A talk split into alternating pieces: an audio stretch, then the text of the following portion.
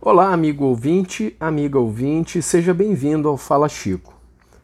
Na última terça-feira, dia 24 de janeiro de 2022, celebramos a memória de São Francisco de Sales, padroeiro dos jornalistas. Tradicionalmente, desde o ano de 1967, com o Santo Papa Paulo VI, o sucessor de São Pedro publica uma mensagem direcionada a todos os profissionais de comunicação, agentes de pastoral e todo o povo católico, em celebração ao Dia Mundial das Comunicações Sociais, celebrado anualmente no dia da Ascensão do Senhor, 40 dias após a Páscoa que cairá em 2022, no dia 29 de maio. Depois de dedicar a mensagem do ano passado aos verbos ir e ver, o Papa escolheu outro verbo decisivo na gramática da comunicação: escutar. De que modo? Com o ouvido do coração.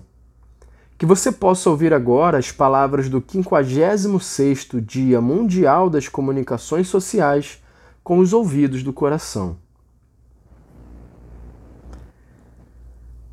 Leitura da mensagem do Papa Francisco para o 56º Dia Mundial das Comunicações Sociais.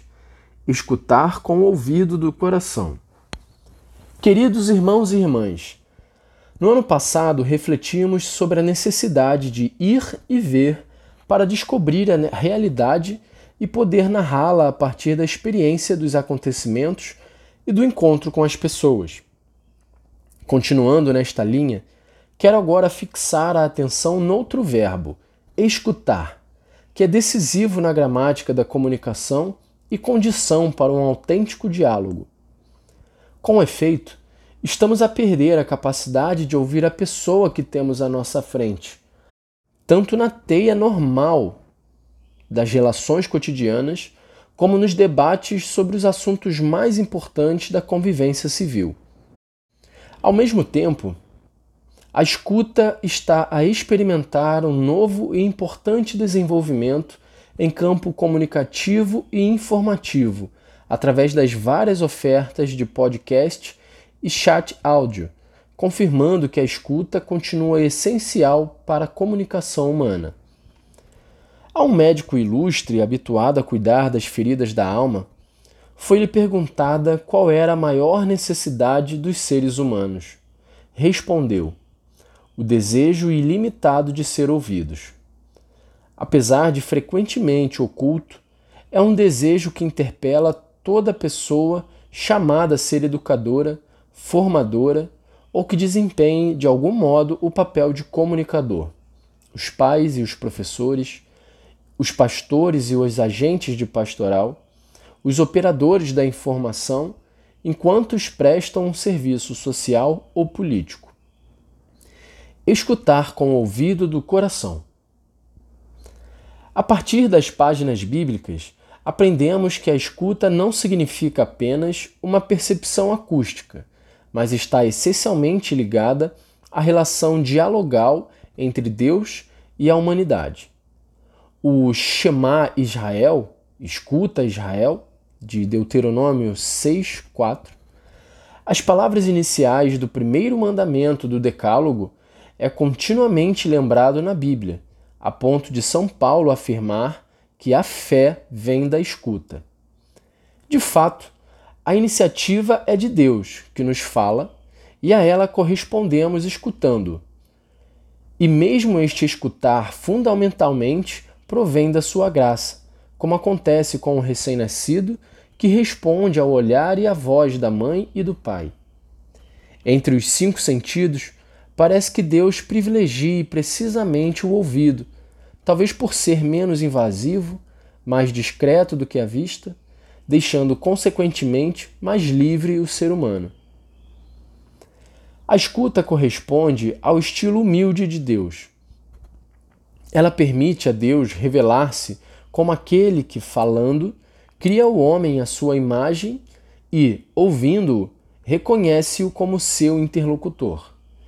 Deus ama o homem, por isso lhe dirige a palavra, por isso lhe inclina o ouvido para o escutar.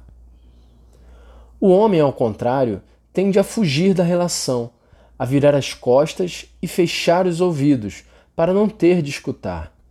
Esta recusa de ouvir acaba muitas vezes por se transformar em agressividade sobre o outro, como aconteceu com os ouvintes do diácono Estevão, que tapando os ouvidos, atiraram-se todos juntos contra ele.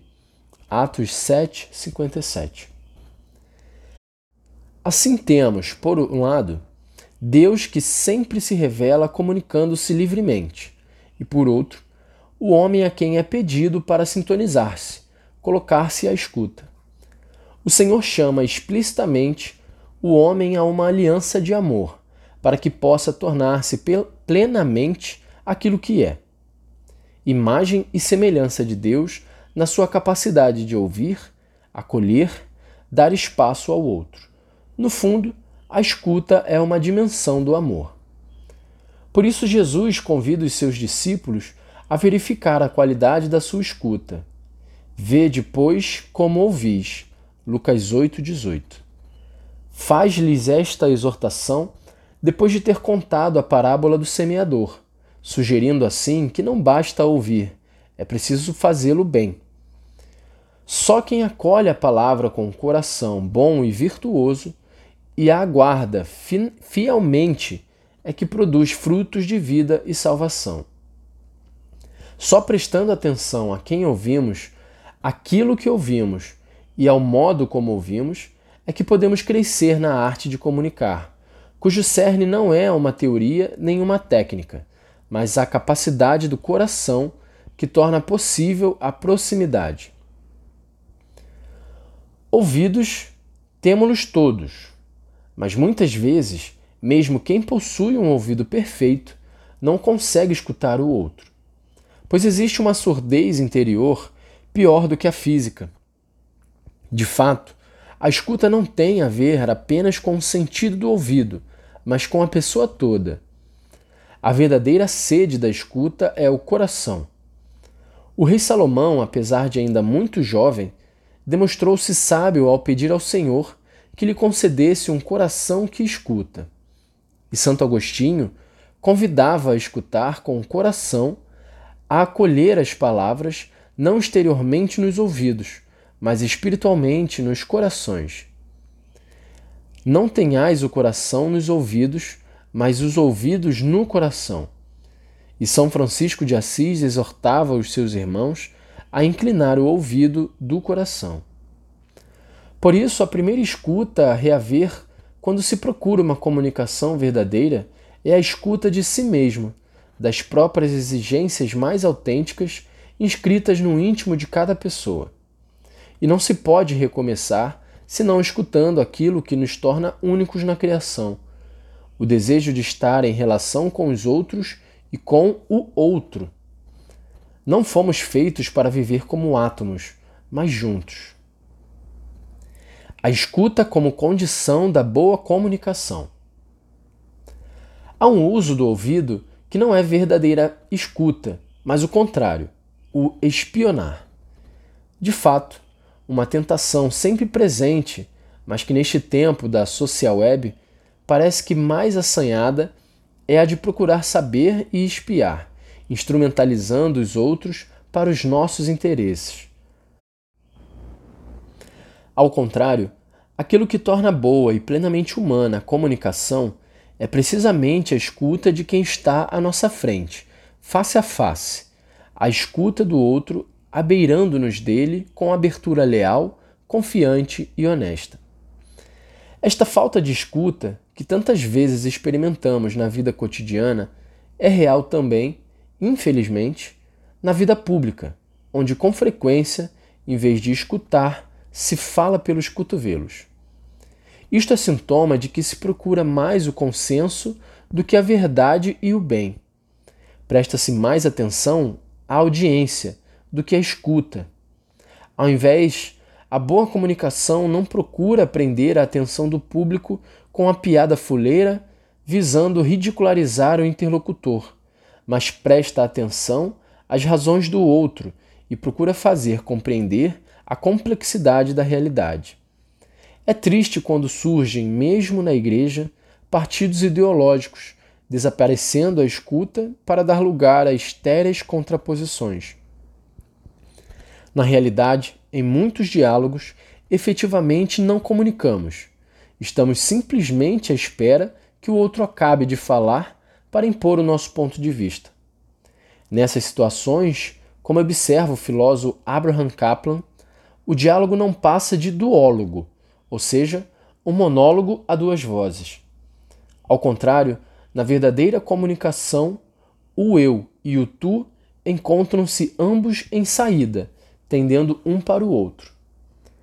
Portanto, a escuta é o primeiro e indispensável ingrediente do diálogo e da boa comunicação. Não se comunica se primeiro não se escutou, nem se faz bom jornalismo sem a capacidade de escutar. Para fornecer uma informação sólida, equilibrada e completa, é necessário ter escutado prolongadamente. Para narrar um acontecimento ou descrever uma realidade numa reportagem, é essencial ter sabido escutar, prontos mesmo a mudar de ideia, a modificar as próprias hipóteses iniciais. Com efeito, só se sairmos do monólogo é que se pode chegar àquela concordância de vozes que é a garantia de uma verdadeira comunicação. Ouvir várias fontes, não parar na primeira locanda, como ensinam os especialistas do ofício, garante credibilidade e seriedade à informação que transmitimos. Escutar várias vozes, ouvir-se, inclusive na igreja, entre irmãos e irmãs, permite-nos exercitar a arte do discernimento, que se apresenta sempre como a capacidade de se orientar numa sinfonia de vozes. Entretanto, para que enfrentar este esforço da escuta? Uma, um grande diplomata da Santa Sé, o cardeal Agostinho Cassaroli, falava de martírio da paciência, necessário para escutar e fazer-se escutar nas negociações com os interlocutores mais difíceis, a fim de se obter o maior bem possível em condições de liberdade limitada. Mas, mesmo em situações menos difíceis, a escuta requer sempre a virtude da paciência, juntamente com a capacidade de se deixar surpreender pela verdade, mesmo que fosse apenas um fragmento de verdade, na pessoa que estamos a escutar. Só o espanto permite o conhecimento. Penso na curiosidade infinita da criança que olha para o mundo em redor com os olhos arregalados. Escutar com este estado de espírito o espanto da criança na consciência de um adulto é sempre um enriquecimento, pois haverá sempre qualquer coisa, por mínima que seja, que poderei aprender do outro e fazer frutificar na minha vida. A capacidade de escutar a sociedade é ainda mais preciosa neste tempo ferido pela longa pandemia. A grande desconfiança que anteriormente se foi acumulando relativamente à informação oficial causou também uma espécie de infodemia, dentro da qual é cada vez mais difícil tornar-se credível e transparente o mundo da informação.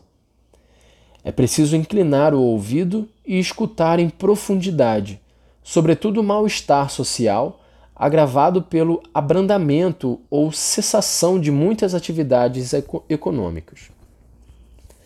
A própria realidade das migrações forçadas é uma problemática complexa e ninguém tem pronta receita para resolver. Repito que, para superar os preconceitos acerca dos migrantes e amolecer a dureza dos nossos corações, seria preciso tentar ouvir as suas histórias, dar um nome e uma história a cada um deles.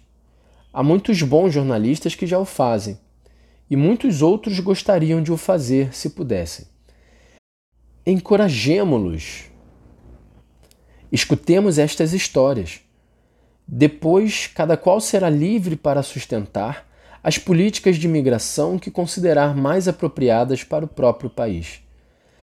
Mas então, teremos diante dos olhos não números nem invasores perigosos, mas rostos e histórias de pessoas concretas, olhares, expectativas, sofrimentos de homens e mulheres para ouvir.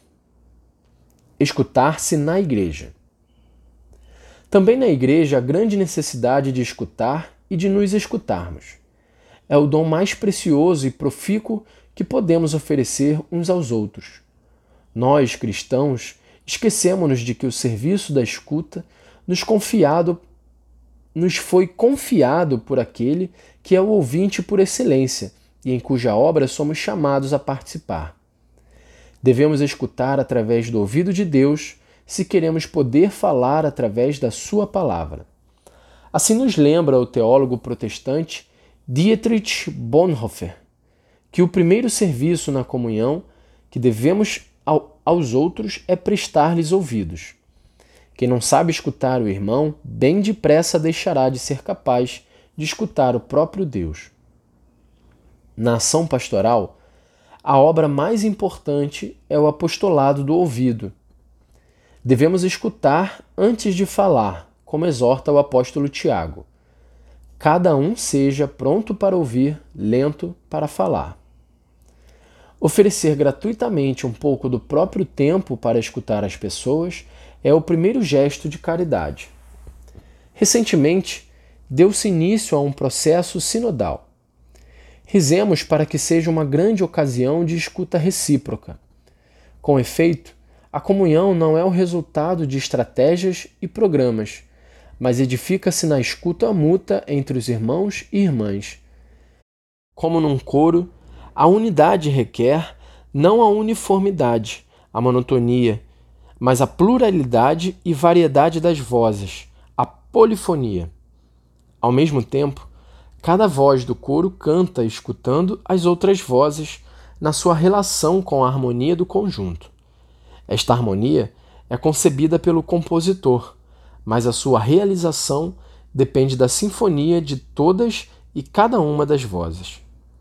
Cientes de participar numa comunhão que nos precede e inclui, possamos descobrir uma igreja sinfônica, na qual cada um é capaz de cantar com a própria voz, acolhendo como dom a dos outros, para manifestar a harmonia do conjunto que o Espírito Santo compõe.